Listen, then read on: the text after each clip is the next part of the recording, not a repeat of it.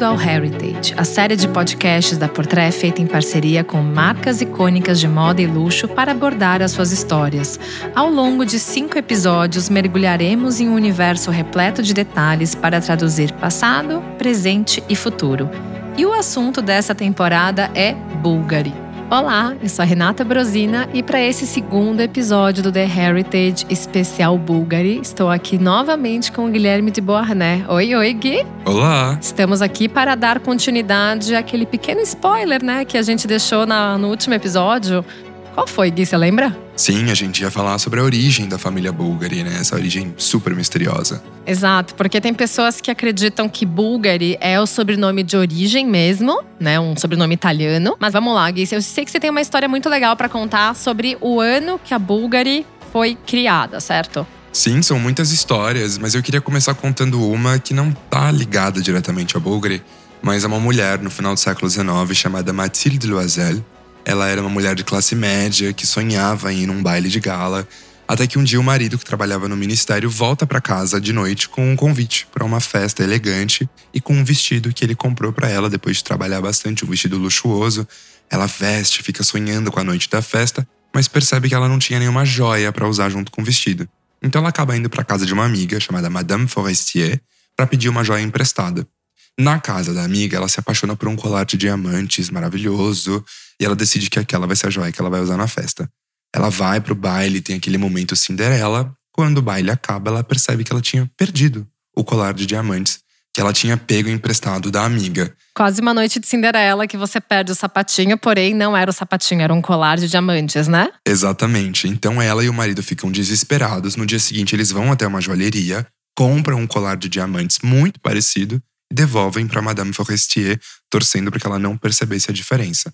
E nos 10 anos seguintes, eles trabalham incansavelmente para pagar a dívida daquele colar de diamantes caríssimo, né? Lembrando que era uma família de classe média, eles não tinham esse acesso, então eles trabalham 10 anos para poder pagar essa dívida. Até que essa década se passa, a Mathilde reencontra essa amiga, a Madame Forestier, e decide confessar tudo. Ela fala: Olha, amiga, eu preciso te confessar. Eu perdi o seu colar original no dia da festa. Eu e meu marido, nós compramos um colar de diamantes uh, idêntico. Espero que você não tenha percebido a diferença. A gente demorou 10 anos para pagar essa dívida. A Madame Forestier olha para Mathilde com uma cara meio surpresa, meio comovida, até um pouco assim, chocada, e fala: Amiga, eu também preciso te confessar uma coisa. O meu colar era uma imitação. Essa é uma história muito divertida. Mas é triste também, né? Pra quem ficou 10 anos pagando um colar de diamantes, que na verdade não era diamantes, né? O original é, é sofrido. Eu tô me colocando no lugar de quem pagou esses 10 anos. Exato. Essa não é uma história real, é uma história fictícia de um conto chamado O Colar, de um autor naturalista francês chamado Guy de Maupassant. E ele publicou essa história em 1884, o mesmo ano em que a Bulgari foi fundada. E eu queria começar contando essa história porque eu acho que isso simboliza muito o momento em que as joias viviam culturalmente naquele final do século XIX. As pessoas queriam ler sobre joias e essas histórias sobre colares, sobre anéis, sobre braceletes estavam muito em voga. Então, é interessante para a gente compreender esse contexto histórico de quando a Bulgari foi um, inaugurada na Europa. Não, e, os, e, o valor né, de, uma, de uma marca de joias, de uma joalheria. E também é, a gente fala hoje muito sobre essa questão de passar joias de geração para geração. E de uma certa forma, naquele período também era algo visto dessa forma. Né? Então, né, a, o marido ou o pai dava joia para a filha ou para a esposa é, e passava de geração para geração. E tem esse, esse lado da preciosidade, né? Era como se fosse um tesouro. Então eu acredito que é, quando a Bulgari foi criada, ela não era uma marca de joias ainda, né? A gente tem que contar toda essa, essa evolução da marca, que também tem uma, um berço muito relacionado à prataria, né? Mas de uma certa forma é, existia uma supervalorização das joias na época, dos metais, das pedras, né? Dos diamantes. Obviamente, muitos movimentos hoje são diferentes, né? Hoje a gente tem uma presença maior de pedras semi-preciosas que na época não tinham esse valor, né? Essa visibilidade tão grande.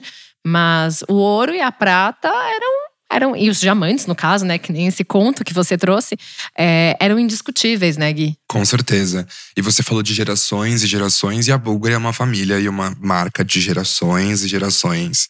E onde é que eles começaram, Rê? Porque eles, obviamente, a Búlgaria é muito associada a Roma hoje, mas não começou lá, né? Não, na verdade, a gente precisa trazer bem essas, essas, essas diferenças, né? Porque várias pessoas perguntam, mas o nome do fundador é Sotírios ou é Sotírio? Na verdade, é Sotírios porque ele nasceu na Grécia. A origem da família Vulgaris, que eram como eles eram chamados, é, é, grega, mas também não é grega, né? O avô dos Sotírios, ele nasce numa vila muito pequena no noroeste da Grécia, próximas montanhas ali de Pindus, chamada Calarites, ali na região de Epirus. Acho que vale manter esse nome aí na cabeça durante esse podcast.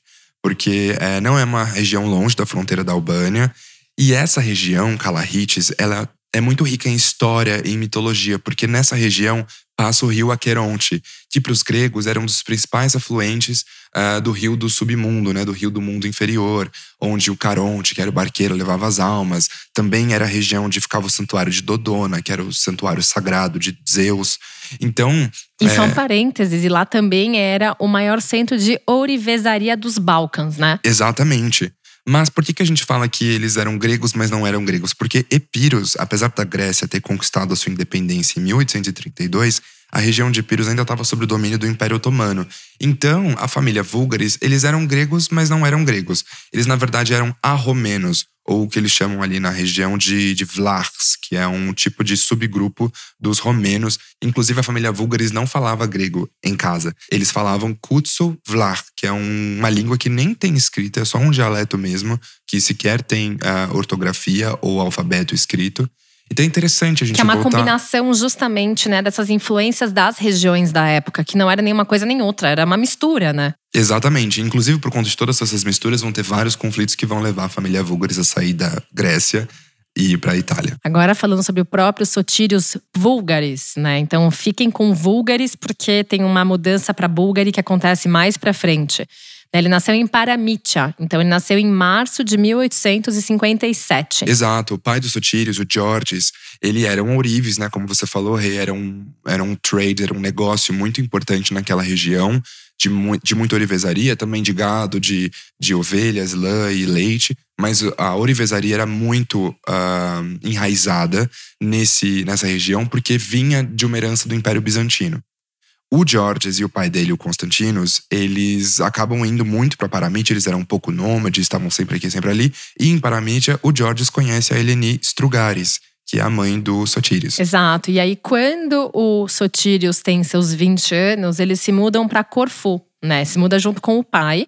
Que Corfu, na verdade, é uma ilha grega que fica perto né, daquela região da Albânia, é, é, é, no Mar Jônico, né? Poucas pessoas até utilizam esses termos, mas ela é localizada, é uma ilha paradisíaca, como a gente, se a gente colocar no Google Images, a gente vê várias, várias cenas lindas dessa ilha, mas eles se mudam para lá antes de ir para Itália, certo? Certo. Uh, essa mudança para Corfu é muito simbólica. A gente tem pouquíssimas informações sobre a infância dos Sotírios em Paramítia, mas algumas coisas a gente sabe, porque o filho dele, o Giorgio, escreveu as memórias do pai que foram contadas oralmente. Então a gente sabe que o Sotírios era uma criança que adorava comer doce. Ele comia muitos bolos e caldas doces, a mãe odiava ele. A gente sabe também que ele era um dos filhos entre 11 todos os dez irmãos dele morreram. Ele foi o único irmão que sobreviveu. E aí, de fato, a história da família Vulgaris nesse início é uma tragédia grega muito profunda, porque só tem, assim, desgraça e coisas, assim, horríveis. E a gente vai contar algumas delas aqui no episódio, assaltos e enfim. Até assim, isso acontece inclusive na própria Itália, em Nápoles, que é quando eles se mudam para lá, né? Ele e o pai. Exato. E o Sotírios também lembra da primeira vez que ele foi assaltado. Ele estava voltando de uma feira numa vila é, vizinha, junto com um amigo. Aparece um bandido na montanha e leva tudo, inclusive as roupas dele. Então ele chega em casa completamente nu. Ele tem memórias, ele tinha, na verdade, né, memórias muito negativas em relação à paramídia, apesar de ter tido uma infância feliz com a família. Então, três anos depois depois que eles estavam em Corfu, que é nessa, nessa ilha na Grécia, eles se mudam para a Itália, né? Então ele e o pai vão para a Itália com um dos amigos que é o Demetrius Cremos, né? Que eles chegam na Itália, mas não foram para Roma primeiro, né? Sim. Eles passaram em Nápoles, que imagina que eles chegaram lá e eles vendiam prata, né, Gui? Exatamente. Eles se mudam para Corfu justamente por conta de todos esses conflitos que estavam acontecendo na região entre os cristãos ortodoxos e os muçulmanos. Os sotírios ele, e o pai, né, o Georges, e depois até a mãe vai viver com eles, a Eleni. Eles estão muito confortáveis em Corfu, mas o Sotírios era um menino ambicioso. Ele queria mais. E ele começa a sonhar em se mudar para Malta. Até que, né, na vida, ele acaba reencontrando um amigo dele chamado Demetrius Cremos, como você falou, Rê. E o Demetrius fala: por que, que ao invés de você ir para Malta, você não vem para Itália comigo? Então, no outono de 1880, os dois foram de barco até Nápoles e lá eles abriram uma loja na Piazza dei Martiri, onde eles vendiam pratas, né? Então, esse amigo também era um ourives macedônio, se juntou com os Sotírios para começar essa primeira loja em Nápoles. Porém, eles foram assaltados várias vezes, né? E uma dessas vezes eles ficaram com apenas 80 centavos, né? O equivalente a 80 centavos. Então, é, imagina que eram estrangeiros eles eram imigrantes em Nápoles, então eles não Sim. tinham muitos recursos, né, para reivindicar o que eles tinham sido roubados. E também vem no, no futuro, né, ao longo dos anos, né, a gente vai contextualizar também do porquê que a Itália não era um lugar tão fácil para quem vinha de fora, né, Gui? Exato, e os Sotírios ainda mais que eram uma pátria praticamente, ele não era nem romeno, nem arromeno, nem grego, nem italiano. Ele chega em Roma depois desse assalto em 18 de fevereiro de 1881 com 80 centavos no bolso. Imagina só. Mas também eu acho que vale a gente comentar um pouco sobre o contexto cultural de Roma naquela época. Com certeza, que era recém a capital da Itália, né? Exatamente.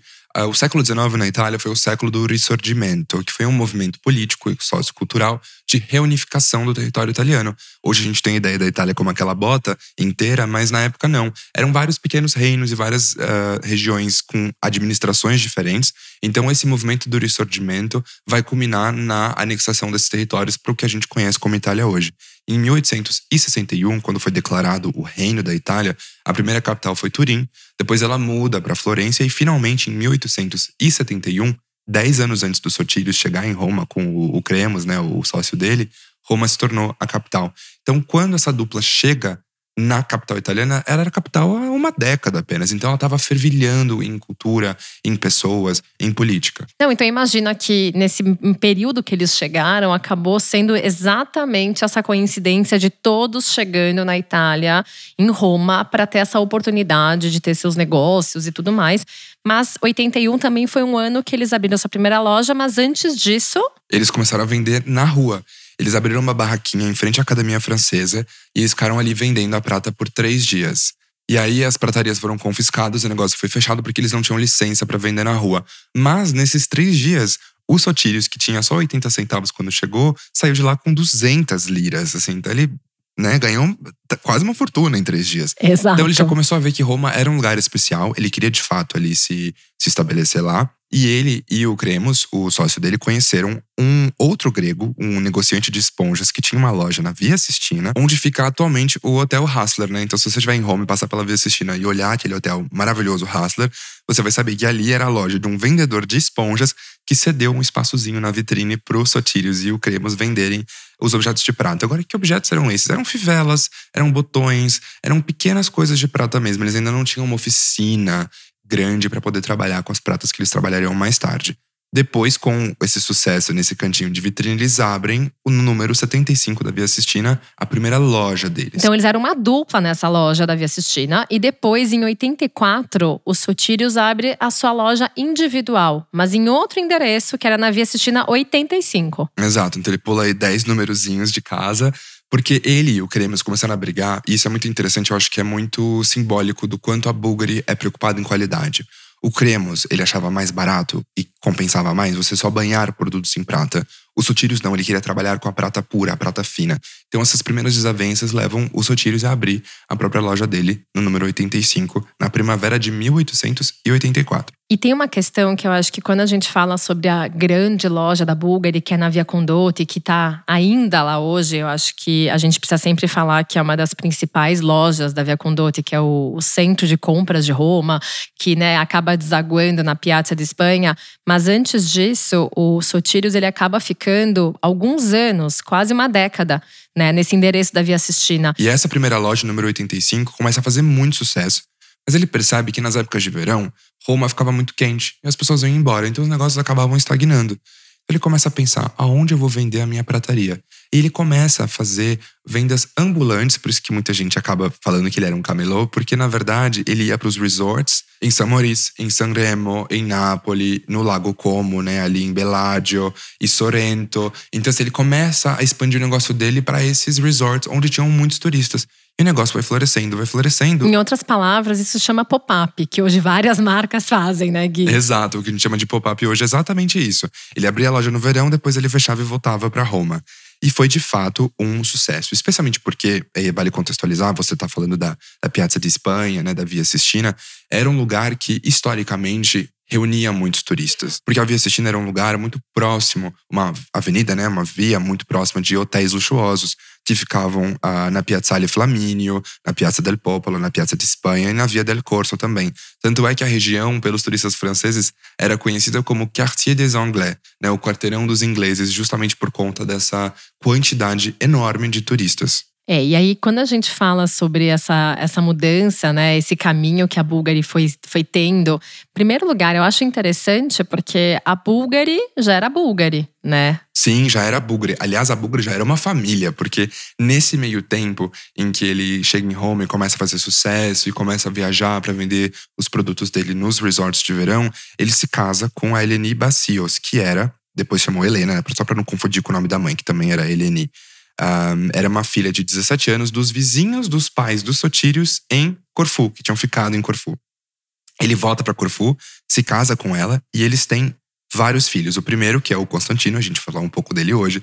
Depois nasce um, o Giorgio. E depois nascem três filhas: a Maria, a Atena, a Sofia e a Alexandra. E por último nasce um terceiro filho, que era o Spiridione. Então é nessa época, nesse momento em que ele chega na Via Sestina e começa a fazer sucesso, que a Bulgari se torna uma família. E deixa de ser Vulgaris e deixa de ser ele sozinho. E ele começa a criar suas próprias raízes em Roma, né, Gui? Sim. E dez anos depois que ele inaugura essa primeira loja na Via Sistina, em 1894, inaugura a primeira loja na Via dei Condotti, que é uma rua muito associada com a Bulgari hoje. Ele inaugura primeiro no número 28, e na fachada tinha a inscrição, meio em francês, S Bulgaris, então a gente já começa a ver que ele estava mudando de Vulgaris para Bulgaris já com o B. Pensa que é Bulgaris, ainda com o S, e tinha um O entre o B e o U. Sim, e também na fachada estava escrito em francês. S. Búlgares, Prataria Artística, Antiguidades, Curiosidades e Joias. Agora vale também fazer uma ênfase de que era uma prataria ornamental. Não era prataria que a gente, ah, é talher, é prato. Não, era prataria que de fato decora. Então, castiçais, estátuas e. Bandejas. E, exatamente. Então não era só garfo e colher e faca, não. Inclusive, só um parênteses: para quem for para Roma e estiver na Via Condotti, em uma das esquinas que fica na mesma quadra dessa outra loja da Bulgari que fica na Via Condotti, número 10, que a gente vai contar depois como que ela mudou de, de lugarzinho, de número, fica uma loja chamada Curiosity Shop que ali é, a Bulgari fez justamente essa loja independente que tudo que tem lá é basicamente exclusivo. Então, as bolsas que você só encontra em Roma, você não vai encontrar no e-commerce, você não vai encontrar em outros países. Tem algumas joias que elas, de fato, têm em todas as lojas, né, que tem no e-commerce e tudo mais, mas tem alguns itens que são exclusivos. Então, é lugar para os curiosos irem mesmo. Sim, e por que isso, né? Porque é, também uma outra dúvida é por que a Bulgari não começou como uma casa de joias, né? E por que começou com a prata? Aliás, também nessa primeira boutique, número 28 da Via dei Condotti, ele vendia cerâmica, você sabia, Rê? Nossa, não. É, ele vendia cerâmica, possivelmente daquela fábrica Capo di Monte, que é uma fábrica super importante de, de cerâmica, mas vale também voltar no contexto histórico desse momento do porquê a Bulgari não fazia joias. Porque a Itália, por conta de todos esses conflitos políticos e o ressurgimento, não estava preocupada em aderir a tendências que estavam acontecendo em Paris, em Londres, por exemplo. Eles estavam, de fato, vivendo um momento de antiguidades do Celtic Revival, né? Dessa, desse reviver céltico. E o Art Nouveau, que estava dominando aquele momento na Europa, nem tinha chegado na Itália. Uma coisa muito curiosa é que na fachada dessa loja na, na Via dei Condotti, a coisa mais moderna era de fato a fachada né? Porque tinha um trabalho em ferro. Isso era o que tinha de mais moderno, porque dentro da loja, de fato, eram coisas uh, antigas, antiguidades, pratarias, enfim. E ele passa quase uma década nesse endereço, no número 28, até que ele decide comprar na mesma rua o número 10, número 10 BC. Vale ressaltar que na Europa os prédios têm essa nomenclatura. Então você tem o número 10, tem o número 10B, o 10C. Ele compra o 10B e o 10C para fazer essa primeira boutique. E aí, de fato, ele vai abrir esse Old Curiosity Shop, que hoje é só o Curiosity Shop, com as bolsas exclusivas, como você contou. Mas na época, obviamente, a Bulgária não fazia bolsas e nem joias, então ele vendia curiosidades mesmo, né? A gente tinha na época uma coisa chamada Cabinet de Curiosité, né? São esses armários de curiosidades de pessoas que colecionavam, até porque era, era um momento, esse final do século XIX, começo do século XX, era um momento de viagens. As pessoas estavam começando a viajar de barco, de trem. Então elas iam para o Oriente, iam para a África, para os Estados Unidos e traziam coisas curiosas mesmo, animais, conchas, pedras. Então ele vendia esse tipo de coisa. Hoje em dia, Curiosity Shop, que aliás, Old Curiosity Shop, era o nome de um livro do Charles Dickens. Então também tinha essa ideia de você apelar para um público mais intelectualizado, um público que lia Charles Dickens, literatura inglesa. Então ele começa também, interessantemente, a olhar para esse público elitizado, viajado, cosmopolita, que a gente chamaria de jet setter, talvez. Exato. E eu acho interessante porque você né, mencionou muito bem que em 1905 a Bulgari ainda não fazia joias. As joias elas só vieram aparecer na Bulgari 13 anos depois, em 1918, certo, Gui? Certo, mas a Bulgari já era uma joia, porque eles tinham coisas tão bonitas em termos de prata, mas também nesse endereço do, do 10 BC da Via dei Condotte, que ficava no térreo do Palazzo Lepre. E que ainda hoje é a boutique da Bulgari? Exatamente. A arquitetura foi uma coisa muito importante. Então, a, as primeiras joias da Bulgari talvez fossem essas coleções de arte e essa atenção pela arquitetura. Aliás, também é uma coisa interessante, se você estiver turistando por Roma, saiba que essa boutique da Bulgari fica em frente ao Antico Café Greco, que é o café mais antigo de Roma, aberto em 1760, e o segundo café mais antigo de toda a Itália. Ele só é mais novo que o Florian, que fica em Veneza, que foi aberto em 1720. E só para lembrar que no finalzinho da Via Condotti, quase de frente, tem a Piazza de Espanha, que é um dos pontos turísticos mais importantes de Roma, que a Bulgari foi responsável por restaurar toda aquela escadaria naturalmente a Bulgária ela tem esse olhar né, para os monumentos, né, para a história romana, então também foi responsável por outras restaurações, mas quase ali na frente tem uma das grandes histórias da Bulgária, né, dessa responsabilidade que eles têm de manter os patrimônios, né, os, os pontos turísticos de Roma né, preservados. Exato. E você falou, Rê, que as primeiras joias da Bulgária começaram a surgir de fato em 1918. Por que isso? Porque 1918 já era o fim da Primeira Guerra Mundial. Durante a Primeira Guerra Mundial, a economia estagnou e esse mercado de prata estagnou. Então a família Bulgari, e aí vale lembrar que o Constantino e o George, os filhos dos Sotírios, já estavam trabalhando na empresa desde o início do século XX. O Sotírios colocou os filhos para trabalhar. O George, aliás, viajava muito para Paris em 1913, ele. É, é, interessante falar, a gente falou isso no episódio anterior, mas a Bulgari, a família Bulgari, tem arquivos riquíssimos. Eles preservam muitas coisas, inclusive as primeiras pratarias que o Sotirius fez com o pai, o Georges, ainda existem algumas. Então é muito interessante isso. E em 1913, o Giorgio Bulgari ele conseguiu um passaporte com cidadania grega. Olha, interessante, porque eles também não eram gregos, mas ele tinha um passaporte de cidadania grega. Ele não tinha cidadania italiana ainda na época. E ele viajava muito para Paris com esse passaporte. E lá em Paris, ele descobriu as grandes tendências da joalheria, como o trabalho em platina, como, enfim, as guirlandas que estavam sendo aquele revival do estilo Luís XVI. E aí, em 1918, eles decidem, de fato, depois dessa estagnação da Primeira Guerra Mundial, dar uma reviravolta na marca e falar: vamos fazer joias agora e nós vamos ser os joalheiros mais famosos do mundo. Inclusive, você mencionou que um, né, no caso Giorgio, que é um dos herdeiros do Sotírio, é, ele foi um dos responsáveis, ao lado do seu irmão, Constantino, a lançar né, toda essa história da serpente, né, a estrutura tubogás. Então, quando a gente fala sobre os herdeiros do Sotírio, esses dois nomes são os grandes responsáveis por levar, né, no caso, a Bulgari adiante, né, Gui? Exatamente. O Sotírio morre em 24 de novembro de 1932, e aí, de fato, o Giorgio e o Constantino vão assumir a marca. Em 1933, além de toda essa expansão que você está contando em termos de design, como a serpente que a gente comentou no episódio passado, que foi uma, uma criação dos dois irmãos, eles também foram responsáveis por comprar o 10A, né? Lembra que a Bulgari tinha, desde 1905, o 10B e o 10C? Os filhos, Constantino e Giorgio, compram o 10A. Então a Bulgari fica assim, gigantesca. E os trabalhos de reforma, e vocês podem ver eles até hoje, porque a marca preservou essa estética até hoje, são maravilhosos. Incrível. E, e, é justamente esse ponto que eu acho interessante a gente começar também a trazer essa contextualização né, do que estava acontecendo na Itália na época, né, Gui? Porque em 1934, essa é uma grande dúvida que as pessoas têm. Tem pessoas que falam vulgari, porque o U ele é usado com o V. O V, fiquem pensando nisso. O logo Bulgari é com V.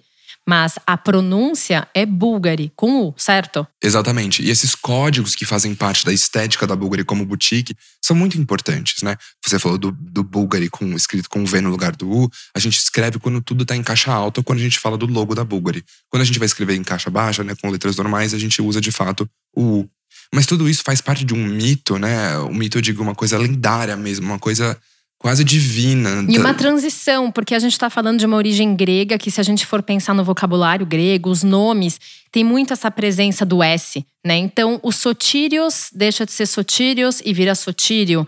É, vulgaris deixa de ser vulgaris e vira búlgari para ficar mais próximo do italiano. E a gente também tem que trazer bem essa contextualização do que, que acontecia na Itália na época. A gente está falando de um período que tinha né, a própria questão do fascismo. É, então, a Bulgari, para mostrar que era muito preocupada e era nascida em Roma e era italiana, até por medo de perseguição, eles acabam colocando a letra V no logo no lugar do U para mostrar, olha só, a gente está né, é, honrando toda essa cultura romana. Então, até o V que representa o número 5 do alfabeto romano, vai para o logo da Bulgari. Exatamente. E quando o Constantino e o George vão reformar a loja para ocupar o 10 A, B e C na Via dei Condotti. Ou seja, quase toda a quadra, é, né? Exatamente. Eles contratam um time só de italianos. Então a planta foi feita por um italiano chamado Florestano di Fausto. E os detalhes da fachada e do interior foram pensados pelo Antonio Mina e pelo Eugenio Scanferla. Além disso, também no interior trabalhou uma empresa chamada Merit, que assim, fez um trabalho espetacular. Eles decoraram a loja da Bulgari com colunas de mármore e urnas do antigo Império Egípcio, e eram mármores travertinos, mármores verdes importados da África. Então, assim, era quase um palácio mesmo. Normalmente, até esses mármores verdes, eles são do Egito, né? Então, assim, é, em, Roma, se a gente for em vários, vários prédios, inclusive para quem estiver em Roma, passe no novo hotel da Bulgari, que é um dos únicos hotéis do mundo que tem itens, tem antiguidades do período romano, é, a, a Bulgari sempre teve essa responsabilidade de trazer o luxo, mas também trazendo muito a, a referência do passado, a referência da história. Então, quando a gente pensa na Bulgari, a gente sempre tem que pensar nessas raízes, né, Gui? Exatamente. E essa nova loja do 10ABC foi inaugurada em 9 de abril de 1934 e foi um sucesso absoluto. Eles tinham galerias dedicadas a trabalho só de peças de jade entalhado. Tinham galerias dedicadas só aos trabalhos em prataria. E foi uma comoção tão grande que na época, hoje nós temos o Google, né? Eles tinham as enciclopédias. A enciclopédia Treccani era a enciclopédia mais famosa italiana. E se você abrisse na página de negócios, tinha uma imagem da loja da Bulgari, porque para os italianos essa boutique da Bulgari, esse palazzo Bulgari quase, era o exemplo perfeito de um negócio bem feito e um negócio italiano. Não, exatamente. Eu acho que quando a gente fala sobre um negócio italiano, a gente também está falando sobre é, a Bulgari, no caso, os herdeiros do Sotírio, né, o Giorgio e o Constantino, eles acreditarem no que eles estavam sentindo do movimento local e não no movimento global. Então, quando a gente fala desse período, até a gente estava discutindo antes sobre o movimento do Art Nouveau, mas a Bulgari, ela sempre nesse começo, ainda mais pelo período dos anos 20, tinha um foco ainda no Art Deco, né, Gui? Com certeza. É muito interessante olhar para a divisão dos irmãos nesse momento. Porque o Constantino, ele era um pouco mais acadêmico, ele era um sonhador, ele gostava de colecionar prataria antiga. Ele, de fato, absorveu essa herança da família. O Giorgio, foi para um caminho um pouco mais vanguardista. Só um parênteses, o Constantino, ele era um ourives oficial das casas reais, né? Tanto da Grécia quanto da Itália e acabou crescendo também em outros, é, outros palácios reais, né, Gui? Sim, o Constantino foi um grande colecionador de prata e também foi um grande ourives, né? E prateiro, lembrando que prateiro é quem trabalha com prata, não quem faz prato. É, ele colecionou trabalhos de ourives ingleses, alemães, franceses, dinamarqueses, russos, italianos. E ele foi um grande viajante. Em 1930, ele foi para Lisboa e ele descobriu umas. E ele descobriu pratarias religiosas que o rei Dom João V de Portugal tinha encomendado em 1743 para um ourives romano chamado Giuseppe Gagliardi. O Constantino, que era um grande estudioso de pratas italianas, ficou muito decepcionado porque ele nunca tinha ouvido falar do Giuseppe Gagliardi. Ele se sentiu assim um idiota praticamente. Então ele começou a dedicar a vida dele a estudar todos os ourives e prateiros e joalheiros da história da, da Itália. E isso resultou, em 1958, no primeiro compêndio completamente compreensivo dos ourives italianos. Então, essa história dos ourives, da ourivesaria, da prataria italiana foi publicada em cinco volumes entre 1958 e 1974 pelo Constantino Bulgari. Ele foi o primeiro estudioso a, de fato, coletar todos esses dados e fazer uma curadoria compreensiva que se tornou um marco na literatura de joias italiana. E é interessante contextualizar que dez anos antes, ele e o seu irmão Giorgio, eles foram os responsáveis por desenvolver a serpente, né? Então, quando a gente fala sobre a serpente, que tem toda aquela pulseira de tubogás, que tem um ar mais industrial, ele também foi o responsável por estudar os materiais, né, Gui? Entender como construir essa tecnologia maleável, porém de metal. Como que. E, na verdade, ele era esse grande curioso, né, dentro desse mundo da prata, do ouro e das maneiras que você podia inovar com esses materiais, né? Exatamente. O Constantino foi de fato um grande curioso. A filha dele, inclusive, vai ser consultora da Bulgari até 1990, porque ela herda muito essa paixão do pai. E é interessante a dinâmica porque o Giorgio, percebendo, o Giorgio era uma pessoa muito generosa, segundo os relatos que a gente tem da época. Ele, inclusive, ganhou várias premiações e certificados por trabalhos filantrópicos e trabalhos diplomáticos. Mas ele, percebendo essa paixão do irmão Constantino, falou: olha, foca nos seus estudos, estuda, escreve os seus livros, que eu vou assumir os negócios da marca do dia a dia. E você fica ali comigo, como meu sócio, obviamente, a empresa da nossa família, mas eu vou te deixar estudar porque eu sei que é a sua grande paixão. Então é, é muito bonito isso, essa, essa dinâmica familiar que a Bulgari tem até hoje, né? Os filhos do Giorgio, o Paolo e o Nicola são ainda os chairmans né, da, da empresa. Exato, exato. E é interessante porque quando a gente pensa numa empresa familiar, a gente nota que existem os filhos, tem alguns que optam dar essa continuidade, como até você mencionou, que o George e o Constantino estavam ali, da mesma forma que o Paulo e o Nicola continuaram também e hoje, né, são os grandes nomes da família, né? Então, eu acredito que existe muito esse envolvimento e essa paixão também pelo que o Sotírio fez né, sobre esse grande desenvolvimento de um nome tão poderoso quanto a Bulgari. Mas é interessante porque é, quando a gente vai falar sobre essas raízes da Bulgari, é, muitas pessoas elas justamente esquecem né, que existiu essa transição da Grécia para a Itália, né, Gui? Sim. E a família Bulgari acabou se tornando uma família, assim, do clichê italiano. Exato. Porque as, as histórias são muito engraçadas, de almoços. O, o Giorgio Bulgari era um homem muito bem-humorado. Tem frases e aforismos dele registrados até hoje. Ele dizia que você nunca pode ter crianças ou dinheiro demais. E ele também, quando ia dar conselho para alguém, ele falava, aliás, um conselho para nossos ouvintes. Se são rosas, vão desabrochar. Então tenha paciência, porque aquilo que é para dar certo, vai dar certo. E ele se inspira muito na, na família, na história do, do pai dele, Sotírios, que deu tudo errado, mas no final deu certo. Então, assim, a Búlgara era uma rosa que só tava esperando ali para desabrochar. Exato, exato. E é interessante porque também, quando a gente fala sobre a questão da tradição, né? O, o, próprio Nicola e o próprio Paulo, eles têm histórias incríveis que a gente vai trazer num próximo episódio, contando sobre como é que foi essa evolução da marca, até porque tanto o Nicola quanto o Paulo, eles tomam conta do negócio, porque o Giorgio morre em 1966 e o Constantino em 1973. Então imagina que os dois jovens, os dois irmãos jovens começam a tomar conta do negócio da família, de uma certa forma, com um olhar muito diferente, porque eles eram já a terceira geração, né, da família, então eles eram os netos de Sotírio Bulgari. Então, de uma certa forma, eles acabam direcionando a marca por um outro caminho, né? Sim, e a Bulgari nunca perdeu essa essência familiar, que é uma essência também muito italiana. O Constantino teve três filhas, uma chamada Ana, a outra Marina e a outra Xênia. A Ana e a Marina, inclusive, foram é, muito envolvidas no trabalho do pai. E o Constantino também teve um filho fora do casamento, chamado Alexis, que todos eles estão vivos até hoje. Também vale ressaltar isso, que a família ainda é muito viva.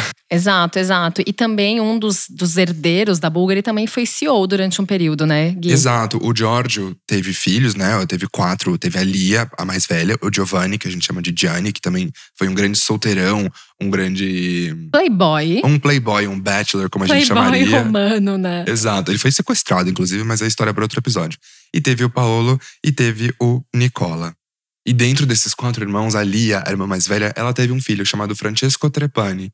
E esse Francesco, ele foi nomeado na década de 80, especificamente em 1981, como CEO da Bulgari. E ele foi muito importante na trajetória comercial e econômica da Bulgari no final do século passado, né? Então, em décadas recentes, porque foi ele que, em 1995, colocou a oferta inicial de 36% das ações da Bulgari na Bolsa de Valores da Itália, com o objetivo justamente de angariar capital para permitir que a Bulgari se expandisse cada vez mais para o mercado de perfumes, de bolsas, de acessórios, que também vai ser assunto de um episódio futuro, né? Com certeza, mas antes da gente chegar nessa evolução de produtos, a gente tem algumas histórias de cinema para contar, não tem? Temos. Divas, a gente vai voltar para falar um pouquinho sobre Elizabeth Taylor também, que a gente já falou no episódio anterior. E quem sabe de algumas princesas, condessas e aristocratas também, que eram grandes clientes da Bulgari. Eu gosto, e você? Eu adoro. Então até o próximo episódio. Até! A mixagem e masterização do The Heritage são do Edu César, a trilha sonora do The David Roy Collective, a edição do Arthur Canto e a direção é do Alan Eliezer.